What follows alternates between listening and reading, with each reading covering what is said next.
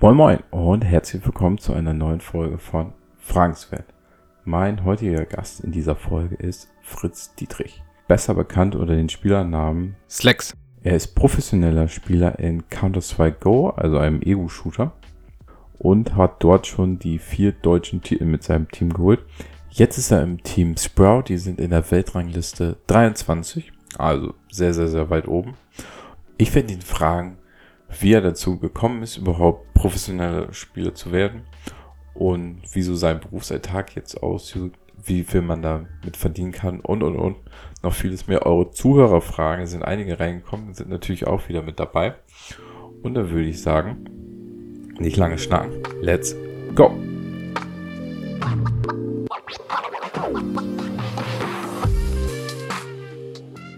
Na gut, ich habe auf jeden Fall einige Zuhörerfragen mit dabei. Dazu kommen wir aber gleich noch. Also ich hatte, glaube ich, noch nie so viele Zuhörerfragen wie über dieses Thema. Aber jetzt kommen, jetzt kommen erstmal meine Fragen. Also fangen wir erstmal ganz slow an. Was waren bislang deine größten Erfolge beim ESL?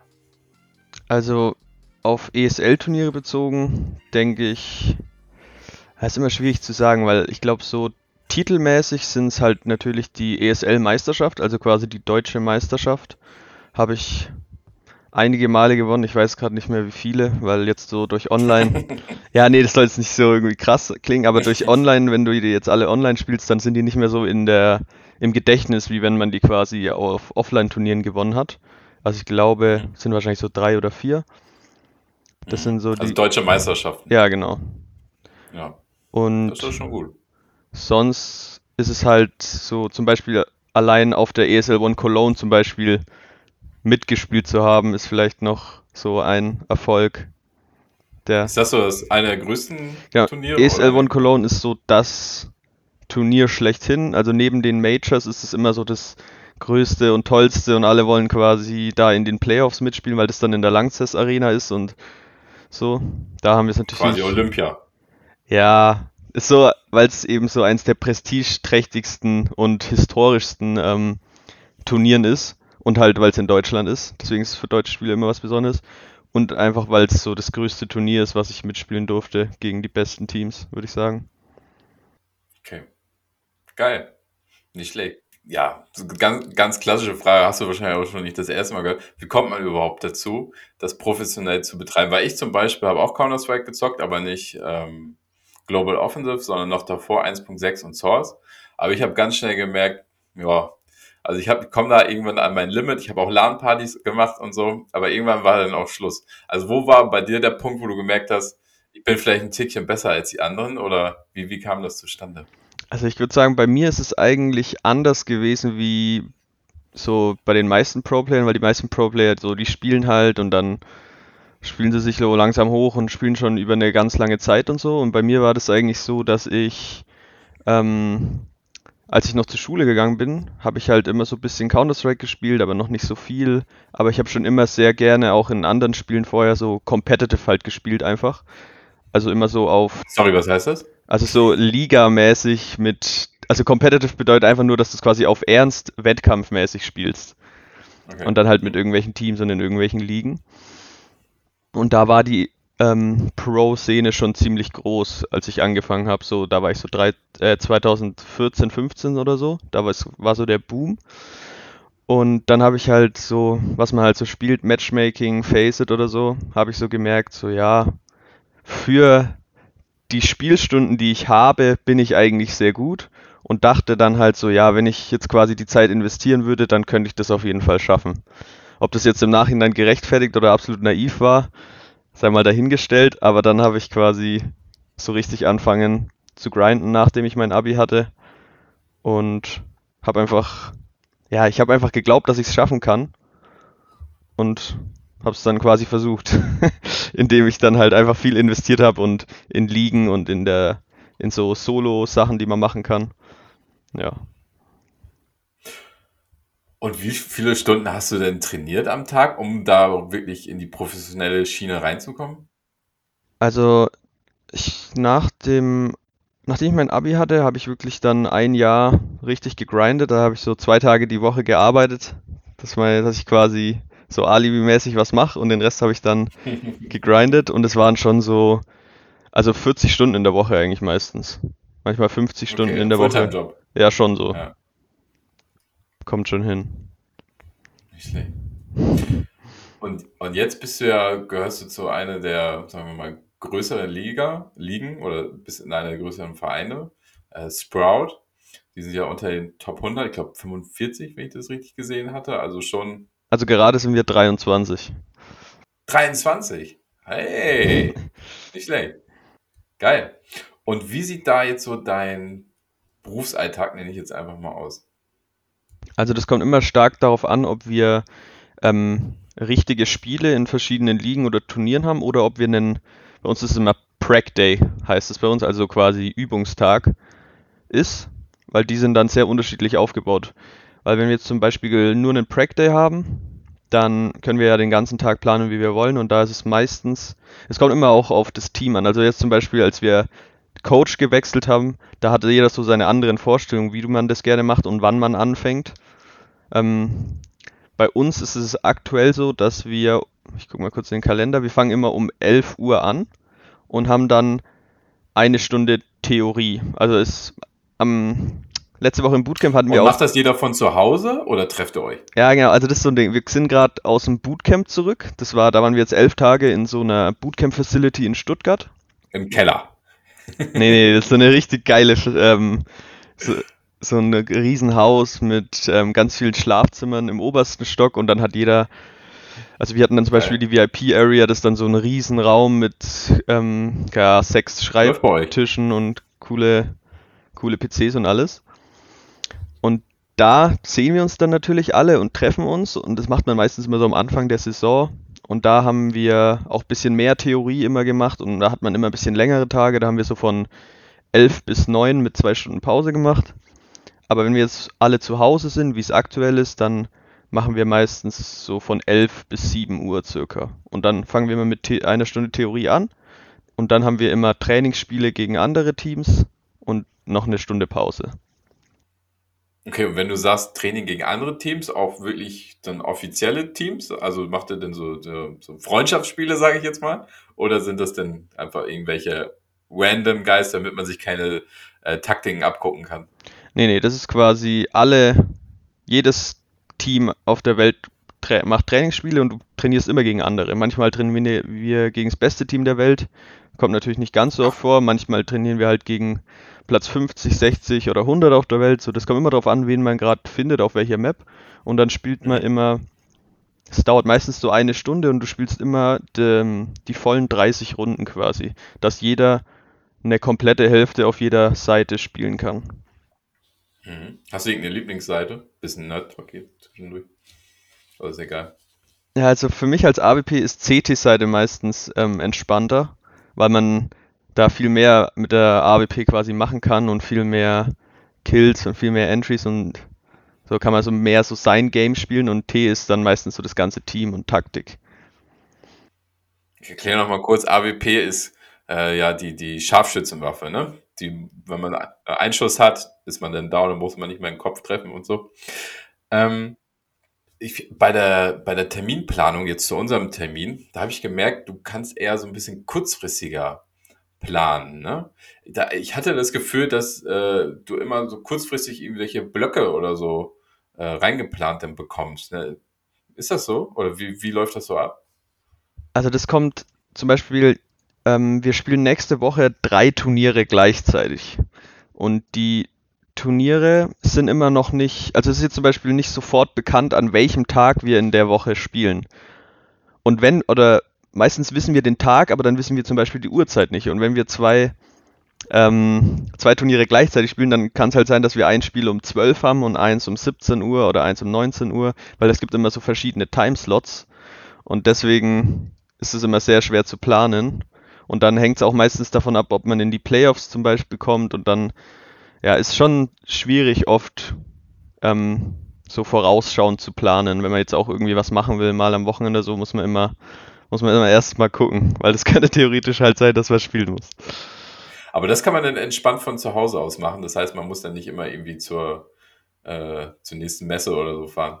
Nee, genau. Also jetzt vor allem wegen Corona ist halt alles online. Ja. Fast Ja. alles ist wirklich äh, nur selten on, offline. Aber wenn jetzt so vor Corona, kommt auch darauf an, wie gut man ist. Also die besten Teams der Welt, die spielen quasi eigentlich alles offline. Also die fliegen einfach von Turnier zu Turnier zu Turnier. Und wenn du halt so weiter runter bist, dann fliegst du oft zu Turnieren, aber nicht immer. Aber aktuell auf keiner, ja, aktuell ist alles online eigentlich. Mhm. Ja.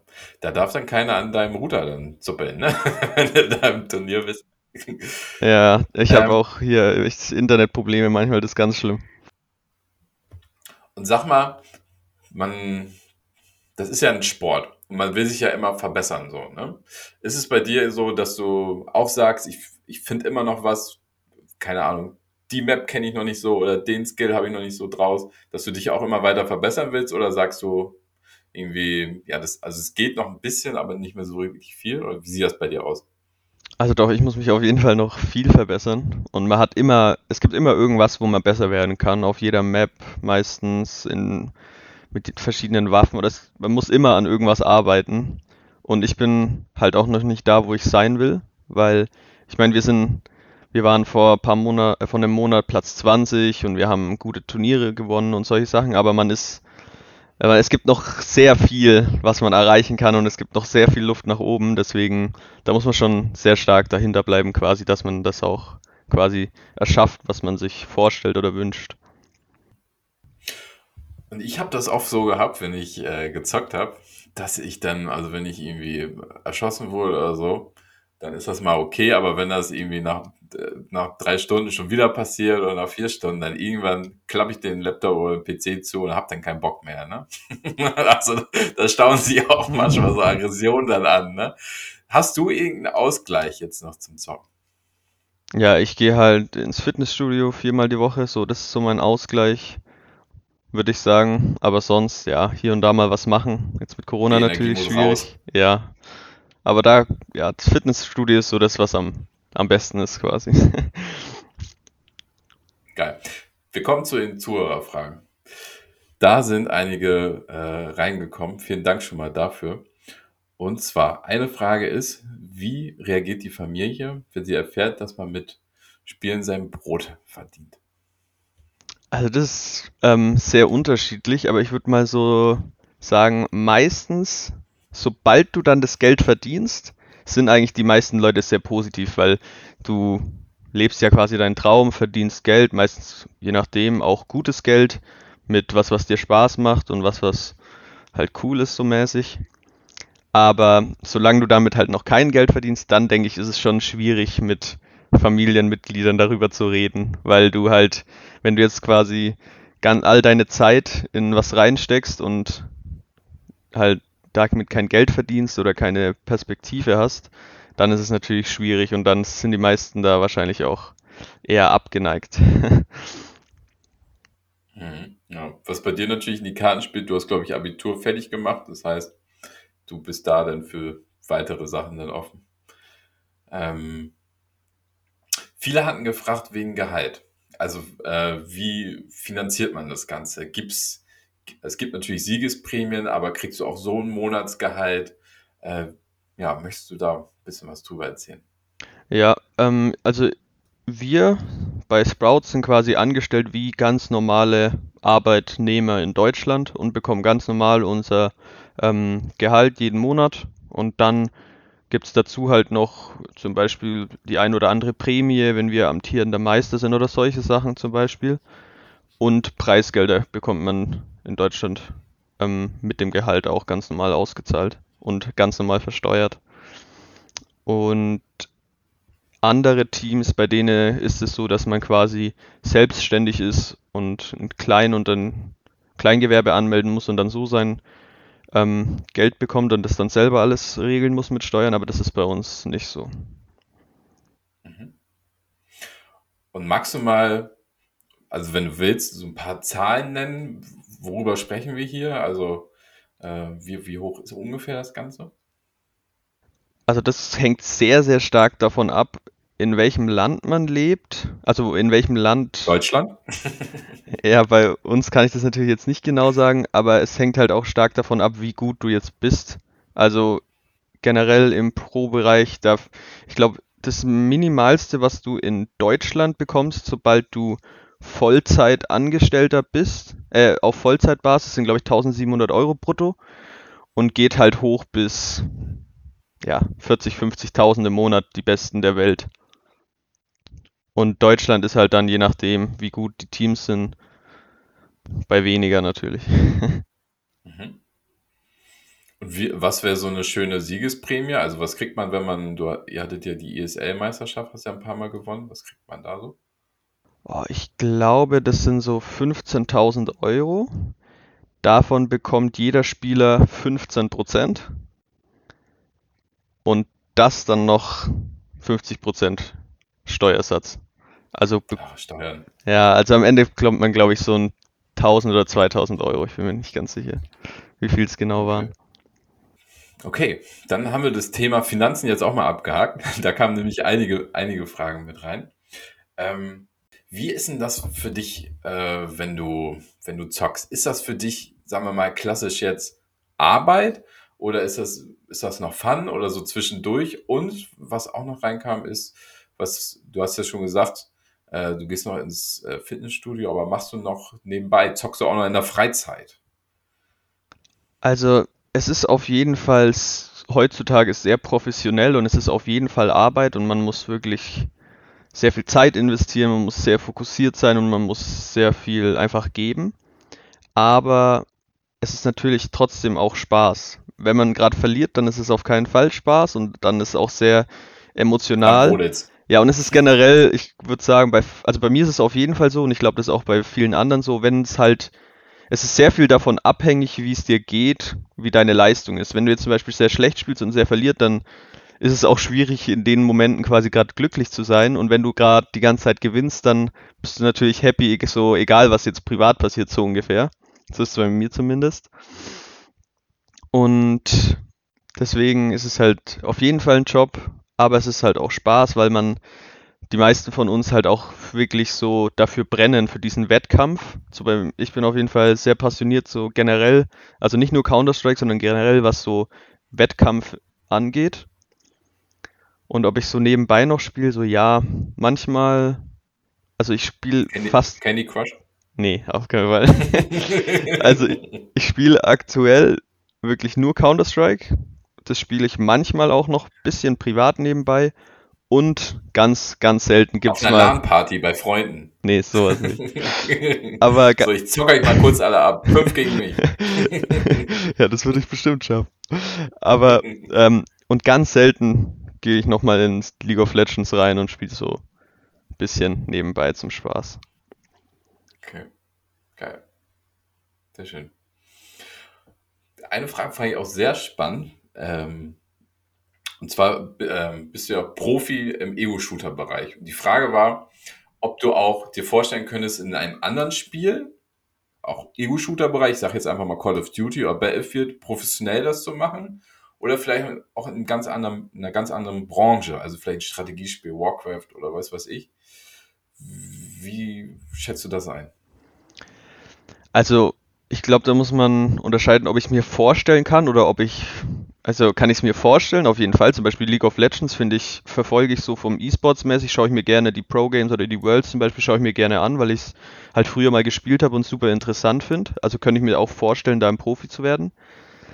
Aber jetzt so rein, ob es quasi möglich ist, weil ich ein CS-Profi bin, woanders Profi zu werden, denke ich, ähm, man hat so ein paar Eigenschaften, die man so charak persönlich charakterlich mitbringt und man hat einige Erfahrungen, was die Szene angeht, aber trotzdem muss man halt das Spiel von Grund auf neu lernen, weil zum Beispiel Call of Duty, so du hast ganz andere Me- Mechanics, alle Maps sind anders, so die ganz, so, ist schon sehr, sehr unterschiedlich. Also ich würde vielleicht auf jeden Fall einfacher anfangen wie jemand anderes, aber ich müsste halt trotzdem sehr, sehr viel Zeit investieren, um dann oben mitspielen zu können. Ja, okay. Ja, me- mein Gedanke wäre noch, ob das äh, bei dir vorstellbar wäre, aber ich glaube, du bist gerade so im Tunnel von Counter-Strike. Da können wir, glaube ich, dann in ein paar Jahren dann immer noch mal drüber sprechen, glaube ich, oder? Ja, also ich glaube, realistisch ist es auf keinen Fall. Also ich kenne jetzt von keiner, fast keiner Story, wo jemand quasi dann in einem anderen Titel Profi war, es sei denn, es, ich glaube, es gab es mal so, dass jemand halt von ähm, Overwatch ein Profi war und dann kommt halt ein neues Spiel raus wie Apex und dann war er da Profi. Oder wie bei Valorant, wo halt viele rübergehen, so von der CS-Szene. Das ist schon möglich, aber alles andere ist schon sehr schwierig, wenn du das halt so neben deiner Profikarriere irgendwie aufbauen willst oder umsteigen willst. Ja. Wie lange ist denn realistisch, dass man das Ganze professionell spielen könnte? Ich sage mal, beim Fußball ist so Spitze, glaube ich, 40, allerhöchstens. Eher schon vorher. Wie sieht es da beim, beim Counter-Strike-Zocken aus? Also man sieht auf jeden Fall, dass es wenige Spiele gibt, die. Gibt es auch ein paar Rentner auf, auf, dem, ja. auf? Nein. Nee, aber. Echt? Nee, Rentner jetzt natürlich nicht, aber ich so für Counter-Strike oder E-Sports Zahlen bist du ja mit 30 quasi schon Rentner. Also es gibt. Also bis 30?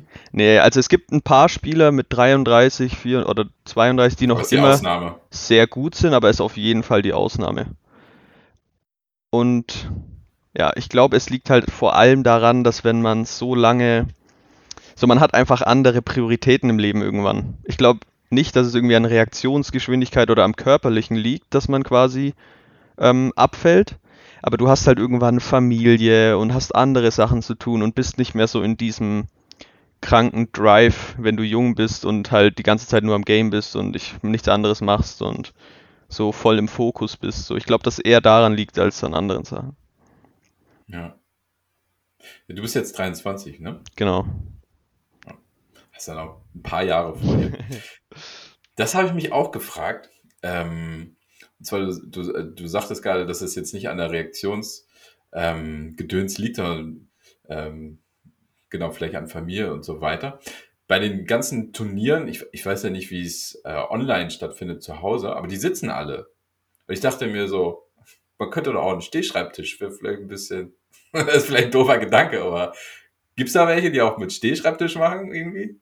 Oder ist die ganze Zeit sitzen und äh, Nee, schon. Also ich kenne niemanden, der wirklich auf einem Stehschreibtisch äh, spielt. Vielleicht haben den, also ich habe auch einen, den man umstellen kann und vielleicht gibt es halt Leute, die mal zum Ausgleich sich hinstellen, aber ich glaube, wenn du wirklich richtig spielst, dann macht es niemand. Und es wäre auch problematisch, weil auf wenn man zum Beispiel auf einer ESL-LAN ist, so du hast halt, du hast halt schon höhenverstellbare Tische, wenn es eine gute LAN ist, aber so, ich glaube, du hättest schon Probleme, wenn du immer im Stehen spielen würdest, weil du ja dann an manchen Turnieren, wo man das nicht ändern kann, dann hast du ja einen Nachteil, wenn dich dann auf einmal hinsetzen musst, zum Beispiel. ja. Gibt es denn irgendwelche, ja sagen wir mal, so Volkskrankheiten im Sport. Also ich kenne das zum Beispiel, wenn ich jetzt zu lange mal im Büro war, dass irgendwie, keine Ahnung, mein Unterarm wehtat oder so. Also dieser klassische Tennisarm, gibt es das dort auch oder irgendwie, ja, irgendwas anderes? Oder? Also es gibt vereinzelt, ich glaube, ich kenne von in Counter-Strike von ein paar Leuten, von also ein paar Profispielern, dass die so ein bestimmtes Problem im Handgelenk hatten. Ich weiß nicht mehr genau, was das war, aber die mussten dann quasi aussetzen, operieren und hatten Schmerzen so. Ich denke, da gibt es so, das Handgelenk ist so das empfindlichste und das Schlimmste, was passieren kann, würde ich sagen.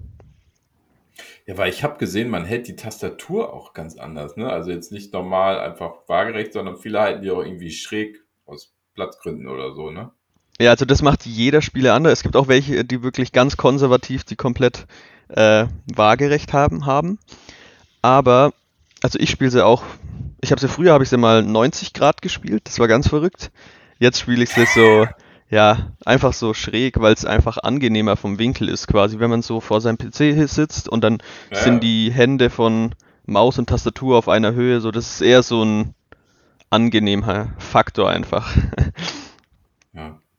Ja, voll. Und du sag mal, ich habe, ähm, beziehungsweise ein Zuhörer, äh, das ist eine Frage, es gab mal ein paar Cheat-Vorfälle, auch auf größeren Turnieren. Also der Name war dort, es war glaube ich in Indien, mhm. ich kann seinen Namen nicht aussprechen. Forsaken, oder ja. Ja, danke. Und der hat äh, dort ein Cheat äh, mit auf dem PC gehabt mit dem Namen Word.exe. Das ist auch ein guter Name, und, und, wurde beim Zocken da erwischt und wollte den dann noch löschen, kann man sich auch auf YouTube angucken, konnte er nicht mehr machen ähm, und wurde dann, glaube ich, für ein paar Jahre gebannt. Aber das, ähm, wenn man sich da mal reinliest, es passiert ab und zu nochmal, dass dort auch irgendwie gecheatet wird. Ganz schön kacke Nummer, ey. Das ist ja wie, wie Doping quasi, ne? Ja, genau. Aber man muss schon sagen, dass es so diese Forsaken, das war halt irgendeine indische LAN, die war nicht besonders groß, die hatte nicht besondere Sicherheitsvorkehrungen und auf zum Beispiel auf den ESL-LANs ist es fast unmöglich zu cheaten, außer du hast, keine Ahnung, einen heftigen Programmierer, der das irgendwo ganz krank versteckt, dass es niemand mitbekommt. Also da muss man schon sehr stark unterwegs sein, aber online ist es natürlich immer möglich. So, du hast halt so deine Anti-Cheats, aber online könnte theoretisch, könnten schwarze Schafe sein. Also eigentlich wäre es naiv zu denken, dass keiner cheatet im Top 50 Bereich so, weil so viel Geld wieder ist so, das ist schon wahrscheinlich. Aber auf den großen LANs, da ist es schon sehr, sehr schwierig. Da gibt es ganz viele ähm, gute Vorkehrungen, dass sowas möglich ist. Also man muss zum Beispiel sein Handy abgeben vor den Spielen.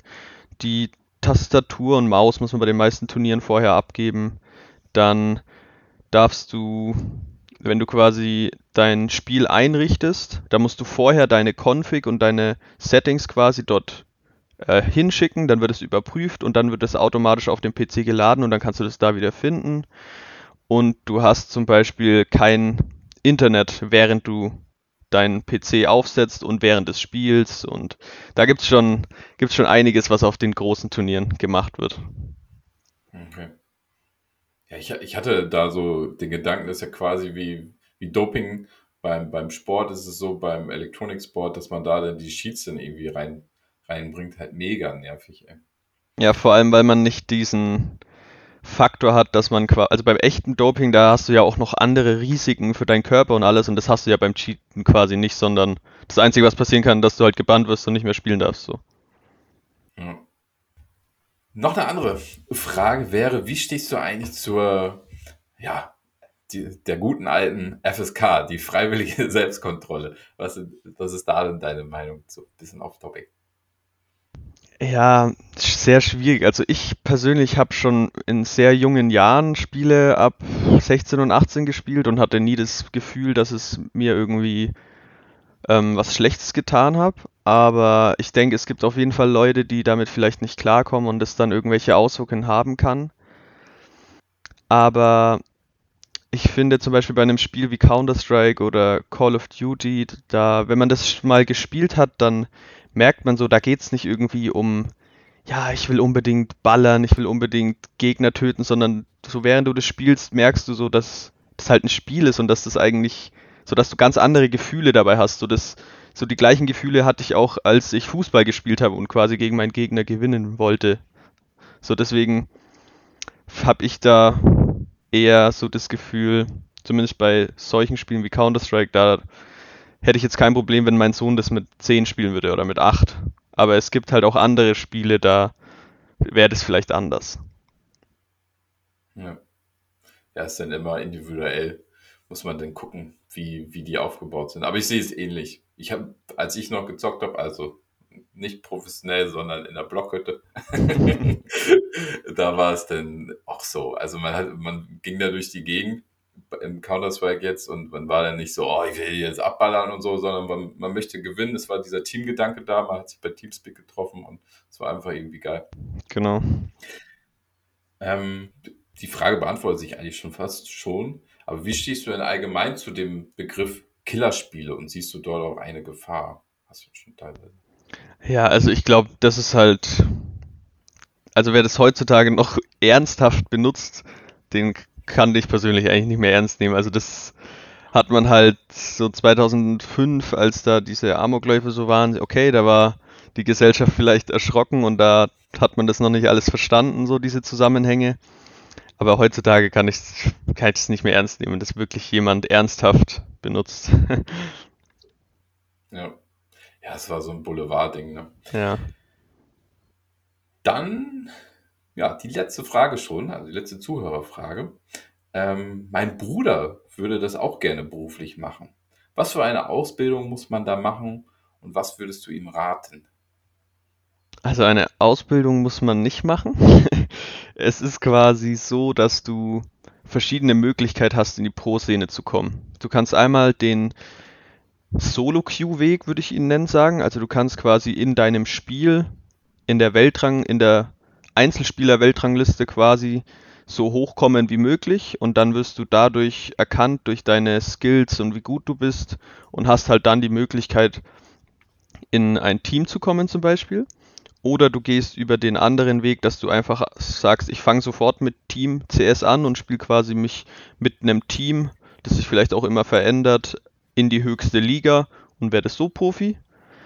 Oder was ich gemacht habe, was denke ich der beste Weg ist, dass du so eine Aufteilung aus beiden machst und quasi Team CS spielst und Solo Queue Weltrangliste versuchst so hochkommen wie möglich und dann so eine Kombi daraus und dann wirst du, wenn du gut genug bist und die Erfolge mitbringst und die Skills mitbringst, theoretisch irgendwann erkannt und kannst es dann schaffen.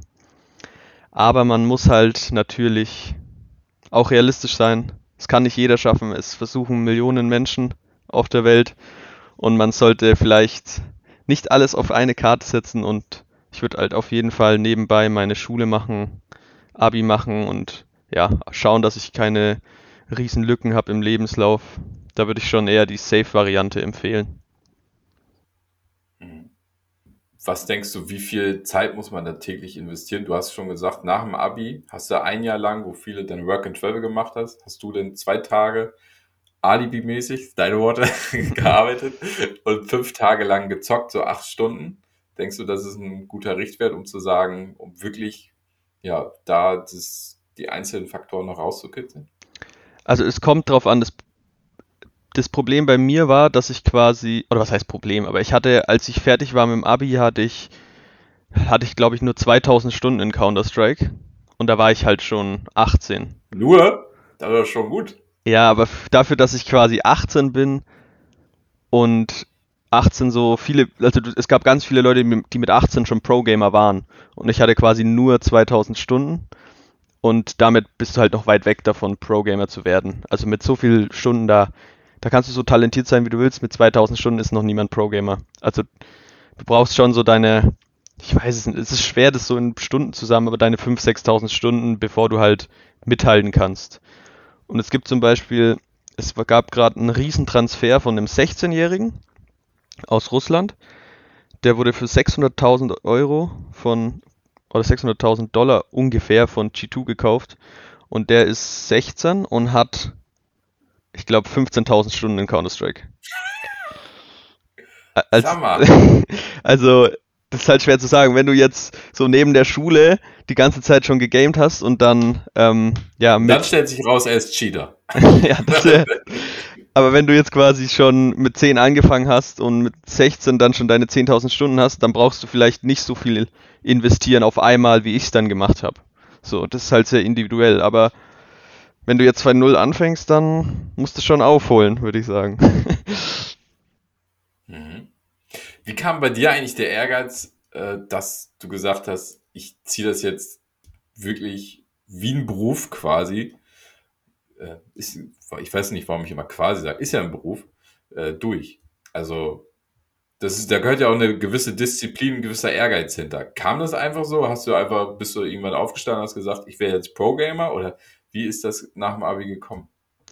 Also ich habe es mir vorher schon überlegt, aber es war halt so, dass ich so, ich habe so ein bisschen gespielt in der, weiß ich, in der, in der vorletzten europäischen Liga und ich fand's cool und ich habe halt gesehen, ja, dass das Leute professionell machen, dass die übel viel Geld damit verdienen und davon leben können und dachte mir so, ja, das ist halt einfach cool. Und dann. Das ist ja ein vieler Traum, glaube ich. Ja, genau. Zocker. Also, also ich, ich habe da auch mal irgendwann ein, zwei Mal dran gedacht, als mir das denn jemand erzählt hatte. Ja, es gibt die ESL, wenn du willst, kannst du auch mit Zocken Geld verdienen. Ich so, ja klar, aber es gibt wirklich halt. Äh, krass. Genau, und dann habe ich das halt so, alles gut. Dann habe ich das halt so nebenbei gesehen, dass es möglich ist und ich hatte halt in mir einfach das Gefühl, ich könnte das schaffen. Weil ich habe 1000 Stunden in Counter-Strike damals und ich bin schon voll gut dafür. Und dann hatte ich halt einfach das Gefühl, ich kann es schaffen und es wäre mein Traum, so mäßig. Und dann habe ich es halt quasi einfach versucht. Mhm. Krass. Gab ja wahrscheinlich auch mal irgendwelche Rückschläge, wo du gesagt hast, hm, ist, mach ich, ist, das, ist das jetzt der richtige Weg? Ähm, wie bist du damit umgekommen, dass du immer am Ball geblieben bist? Hast du einfach immer gesagt, ja, ist halt so, man verliert auch mal, ich ziehe das jetzt weiter durch, oder? Also ich muss sagen, dass wenn man meinen Karriereverlauf anschaut, war das schon im Vergleich zu vielen anderen schon sehr entspannt. Ich habe quasi nach, als ich dieses eine Jahr hatte, also in diesem Jahr gab es schon so Rückschläge, wenn man sich mal nicht dafür qualifiziert hat, wo man wollte, in der Solo Queue zum Beispiel, oder wenn man mal bei einem Team im Gespräch war und dann nicht reingekommen ist. Aber bei mir war es so, dass ich quasi genau nach einem Jahr hatte ich meinen ersten, äh, wurde ich eingeladen in die erste deutsche Liga zu einem Team, wo man, wo ich so auf Halbbasis gearbeitet habe. Und dann habe ich eine Saison in der ersten Liga gespielt. Das ging, glaube ich, so drei Monate. Und dann habe ich sofort einen Vollzeitvertrag bekommen von, ich glaube, dem drittbesten Team Deutschlands damals. Und das, das war dann quasi mein erster Profivertrag. Und dann war ich sofort Vollzeit. Also meine, also meine Karriere war schon sehr entspannt. So, ich hatte jetzt nicht so viele ähm, Rückschläge, weil einfach, okay, ich hatte mein eines Jahr, dann eine Saison, zack, Profi, zack, erste Liga und dann nach zwei Jahren zum zweitbesten Team Deutschlands. Also es war schon sehr entspannt, um ehrlich zu sein. Aber ich finde, da gehört immer eine gute Portion Ehrgeiz dazu, dass man das so wirklich so, so, so durchzieht. Nicht schlecht. Mir ist vorhin, mir ist vorhin noch eine Frage eingefallen, habe ich ja vergessen. Kommen vielleicht gleich noch drauf. Ähm, das war es erst erstmal mit den Zuhörerfragen. Ich hätte jetzt noch so ein, zwei abschließende Fragen. Du hast schon erwähnt, nächste Woche, glaube ich, oder in den nächsten Wochen stehen jetzt drei Events fast gleichzeitig an. Ähm, ja, ganz allgemein die Frage, was steht so dieses Jahr 2022? Was steht so auf der Agenda? Und was wäre vielleicht das größte Turnier, was vielleicht anstehen könnte? Also es steht wirklich einiges auf der Agenda. Wir, da wir jetzt quasi, wir haben Anfang des Jahres zwei Spieler gewechselt, deswegen wollen wir jetzt halt so viele Turniere mitnehmen, wie wir können am Anfang. Und deswegen spielen wir so ganz viele, ich würde mal sagen, kleinere Turniere. Und das ist halt so, dass man quasi jeden Tag dann fast ein Spiel hat oder auch zwei, drei, je nachdem.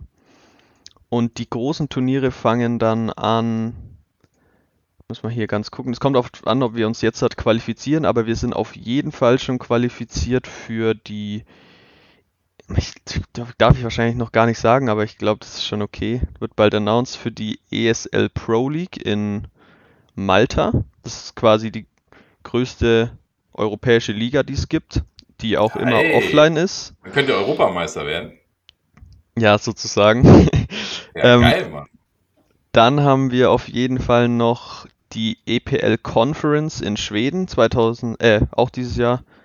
Äh, 16, EPL Conference 16. Da können wir uns quasi wieder für die nächste Saison von der Pro League qualifizieren.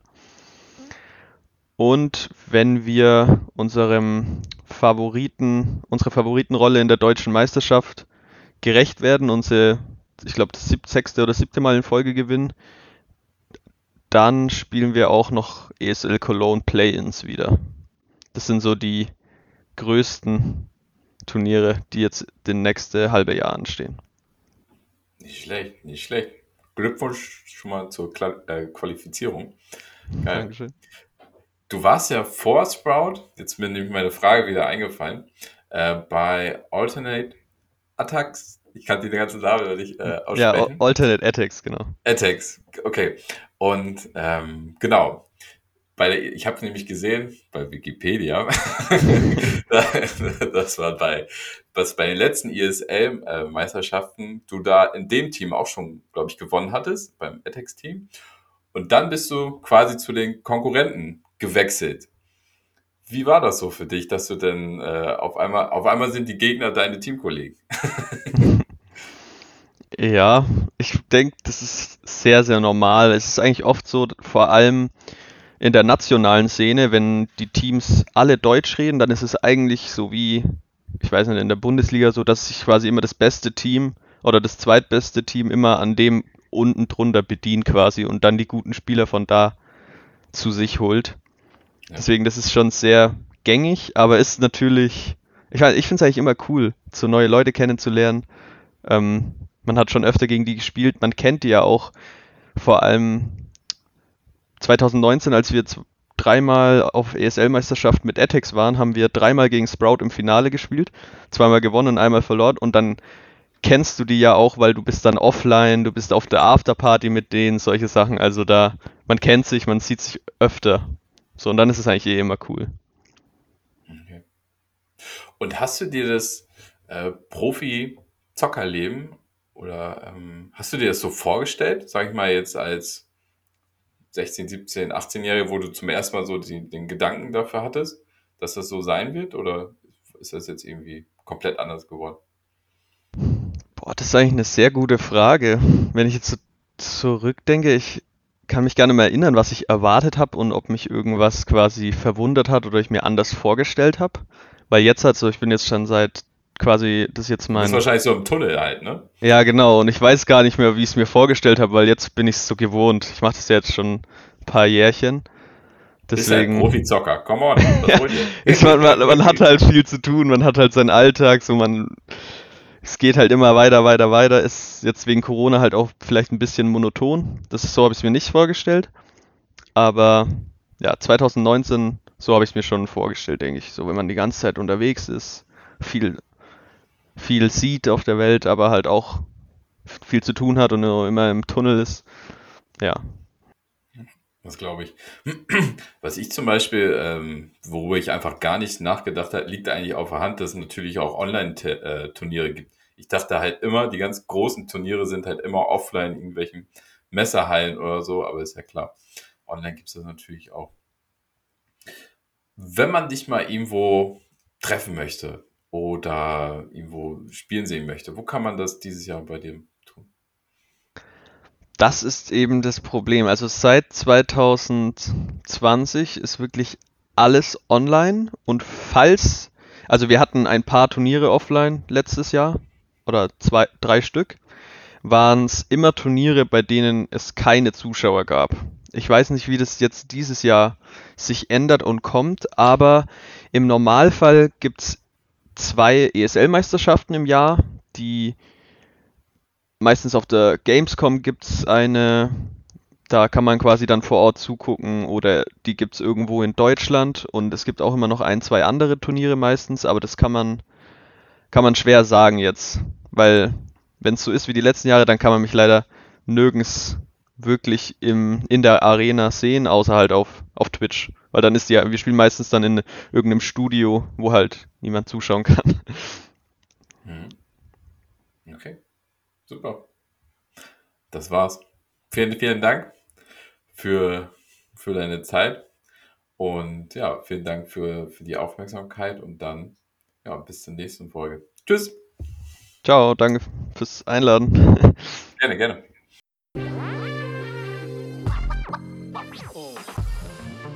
Das war wieder eine Folge von Fragensfeld. Vielen Dank für eure Aufmerksamkeit und wenn ihr auch mal Zuhörerfragen äh, stellen wollt, dann folgt mir einfach bei Instagram, da mache ich manchmal so eine Story. Da verpasst ihr auch keine News mehr und dann würde ich sagen, bis zur nächsten Folge. Ciao.